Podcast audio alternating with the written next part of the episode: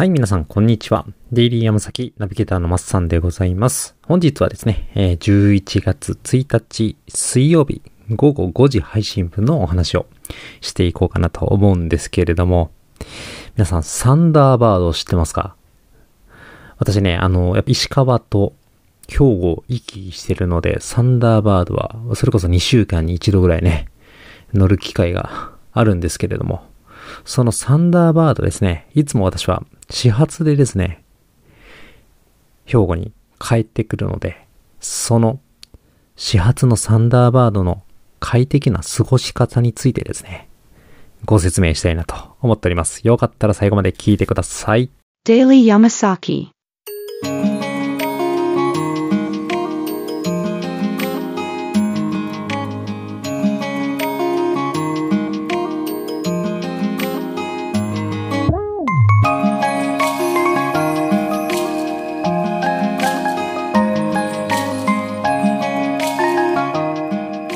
日常系ポッドキャストデイリーヤマサキでは山崎さんことマッさんの日常感あふれるおじさんエピソードをお話しするプログラム約10分間です。ヒアウィーゴー。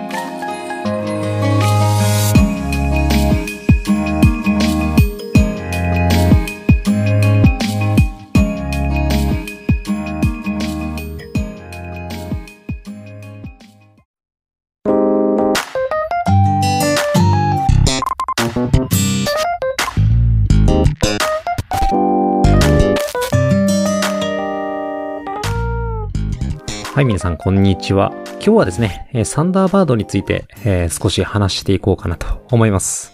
皆さん、サンダーバード、乗ったことありますか？特急列車ですね。はい。えー今ではですね、大阪と、えー金沢駅の間を、えー、だいたいに早い電車で2時間40分ほどでね、繋いでいる特急列車になります。えそれでこそ昔はですね、え特急来鳥という名前でね、え運行されてまして、うちの母親なんかはですね、よく来鳥に乗ってスキーに行ったという話をね、え聞いたことがあります。うん。私がまだね、石川県で働き出した頃っていうのはですね、まだサンダーバードの中にもですね、喫煙車両っていうのがありました。タバコを吸ってもいいサンダーバードあったんですね。うん。今ではね、もう全面禁煙になってる愚か、車内販売もないわ、自動販売機もなんかないわ、みたいな感じにね、なってたりするんですけれども。うん。まあ、こんなサンダーバードもですね、今後どうなるのかっていう話なんですが、実は2020、今3年ですか、来年の2024年のね、春にですね、北陸新幹線が延伸になるんですよね。はい。それによってですね、今まで、え東京金沢間がね、え新幹線で繋がっていたところですね、その金沢はさらにですね、西に、はい、線路を伸ばしてですね、結局福井県の敦賀までね、繋がるんですよ。はい。じゃあこれどういうことかと言いますと、昔ね、それこそ北陸新幹線ができるまではですね、金沢と富山の間はですね、サンダーバードが走ってたんですよ。だから、金沢駅終点ではなしに、富山終点のね、サンダーバードがあったんですけれども、まあそれが北陸新幹線ができたことによって、金沢駅でね、乗り換えて新幹線を乗らなくちゃならなくなったんですよね。うん。これどういうことかというと、来年の春も全く同じことが起こるわけなんですよね。私は大阪と金沢の間で使っているので、まあそれが敦賀まで北陸新幹線ができたら、これからは大阪から敦賀までがサンダーバード。で、え敦賀から金沢までは北陸新幹線をね、使わないといけないと、えー言ったところが、えー今後の問題になります。何が問題か。時間はね、け結構短くなるそうなんですよ。なんか20分ぐらい早くなるっていう話なんですけど、実際にはやっぱり乗り換えとかあるので、リアルタイムはね、なんか5分か10分ぐらいしか変わらないんじゃないかなっていう話があります。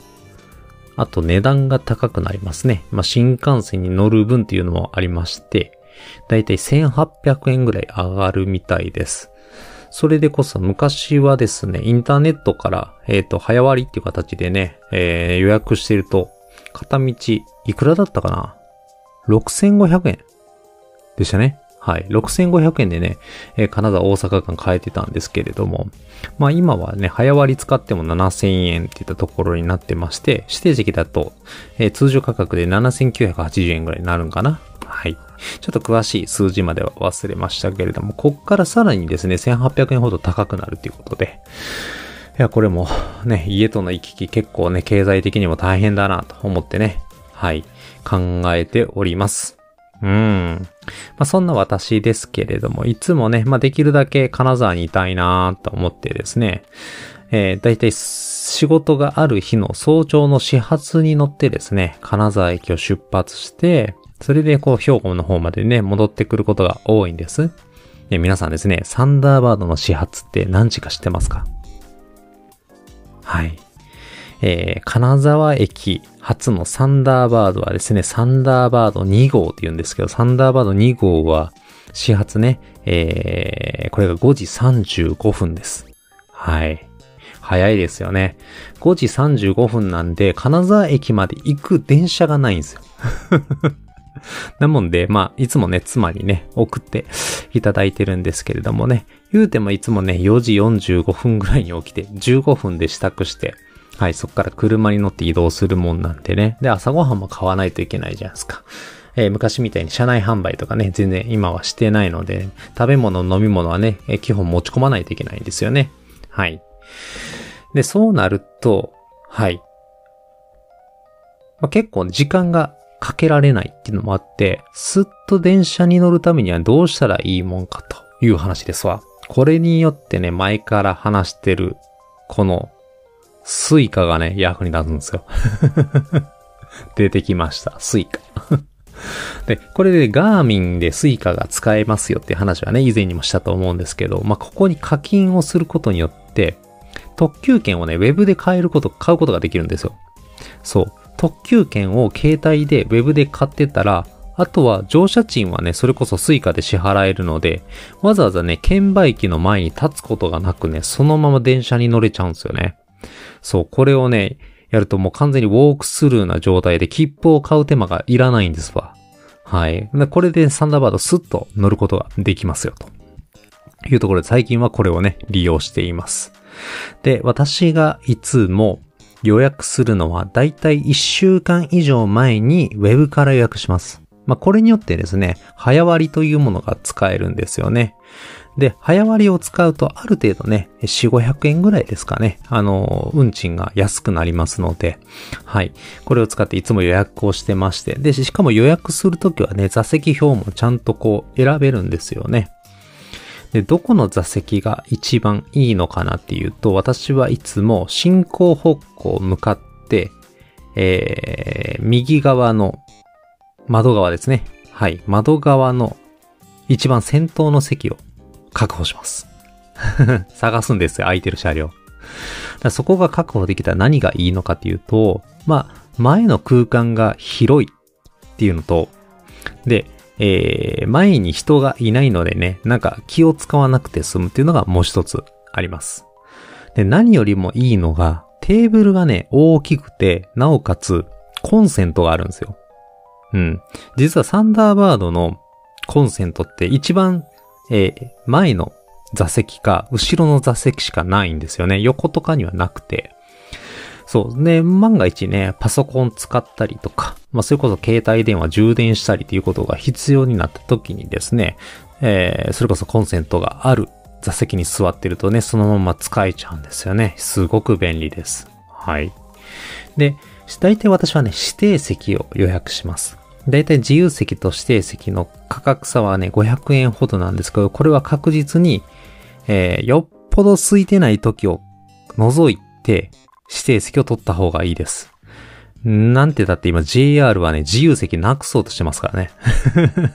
そうなんですよ。サンダーバード昔ね、3両ほど自由席の車両があったんですけどね、いつの間にか今ね、5号車、6号車のね、2車両しかなくなったんですよね。で、皆さんよく考えていただいたらわかるかと思うんですけど、どんどんどんどんこのね、自由席のね、車両にはやっぱ人が乗ってきますんで、結構ね、救急になるっていうか、それは座席数も減らせばね、快適に座ることができないんですよね。まあ、それと違って指定席を取るとですね、だいたいまあ、よっぽど仲いい二人で指定席でも取らない限り横に座ることがないんですよ。っていうことは、私の座ってる、大体隣は空いてる状態になることがほとんどなので、快適に過ごすことができます。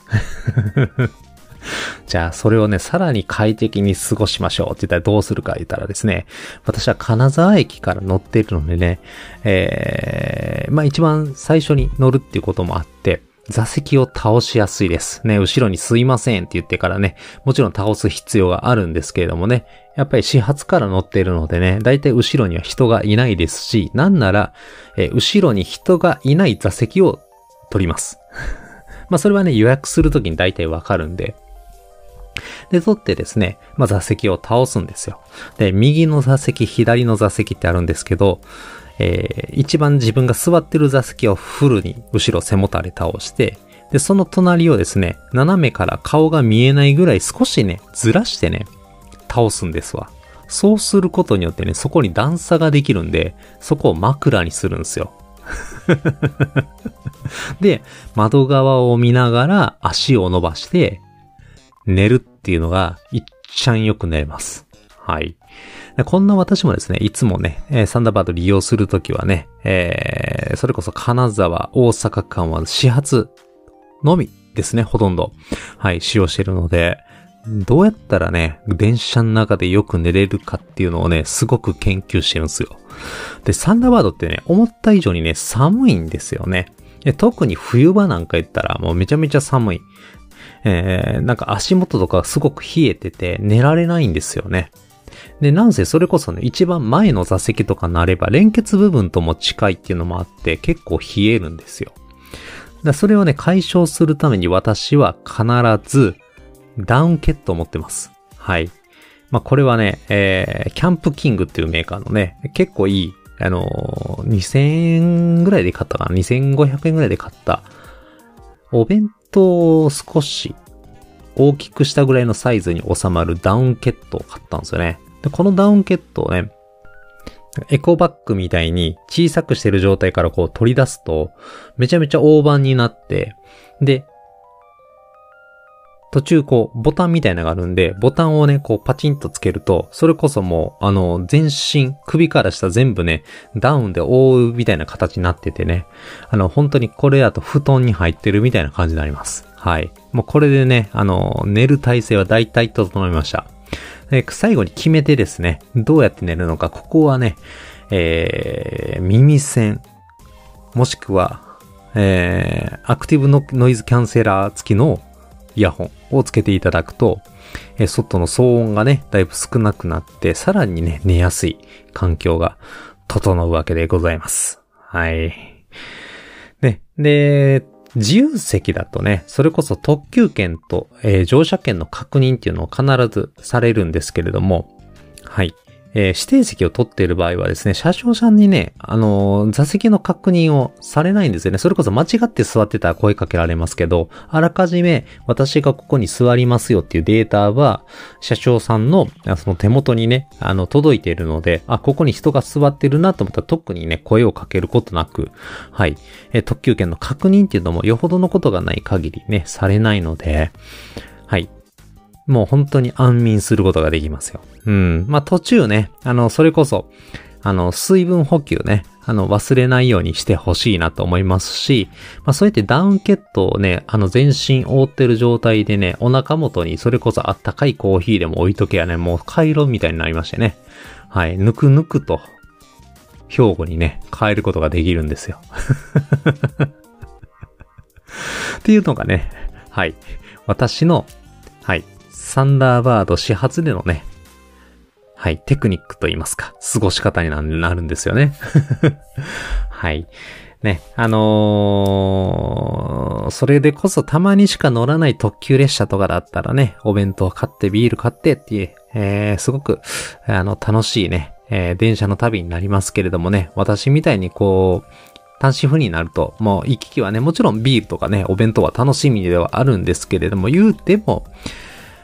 通勤ですよね。うん。まあそうなってくると慣れたもんでね。はい。特にね、もう車なんかで帰る場合だったらもう私なんかもう途中のパーキングにね、全く止まらず帰りますからね。夜としてもね、本当にトイレだけ、何か買うたりとか飯食べたりとかね、全然しないんですよ。かなりね、あのーシンプルな電車の旅、もしくは車の旅にね、なっちゃうって言ったところで、はい。えー、ね、私ほどおそらくサンダーバード対応してる人はなかなかいないんじゃないかなと思いますので、ぜひサンダーバードに乗る場合はですね、え今日の、えーアドバイスを聞いた上でですね、座席選びだとか、えー車内に持ち込むもの、今一度ね、考えていただけるといいんじゃないかなと思います。はい、えーそれではご案内になります。この番組、デイリー山崎の X のアカウントございますので、えー番組へのご意見ご感想は X のアカウントをリプライもしくはダイレクトメッセージにてよろしくお願いいたします。また、えーお便りフォームをご準備しておりますので、えー番組への感想ございましたらですね、こちらから投稿いただけますと番組内でまた取り上げさせていただけたらと思います。えー最後にですね、えこの番組はあの各種プラットフォームから配信を行っております。各種プラットフォームでのフォロー、並びにレビュー、えしていただけますと大変励みになりますので、引き続きどうぞよろしくお願いいたします。はい。ということで今日はね、サンダーバードの話をね、えーさせていただきました。ね。サンダーバードの話したらね、今度ね、車で帰るときどうやって帰ったらいいかみたいな話もね、またしたいなと思いますんでね。その時はぜひお耳を貸していただけたらなとっております。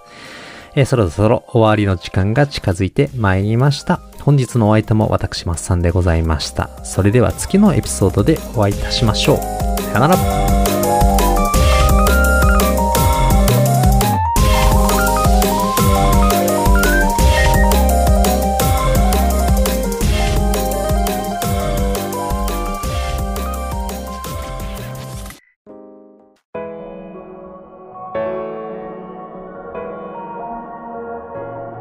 Thank you for listening to Daily Yamasaki today. See you at the next broadcast.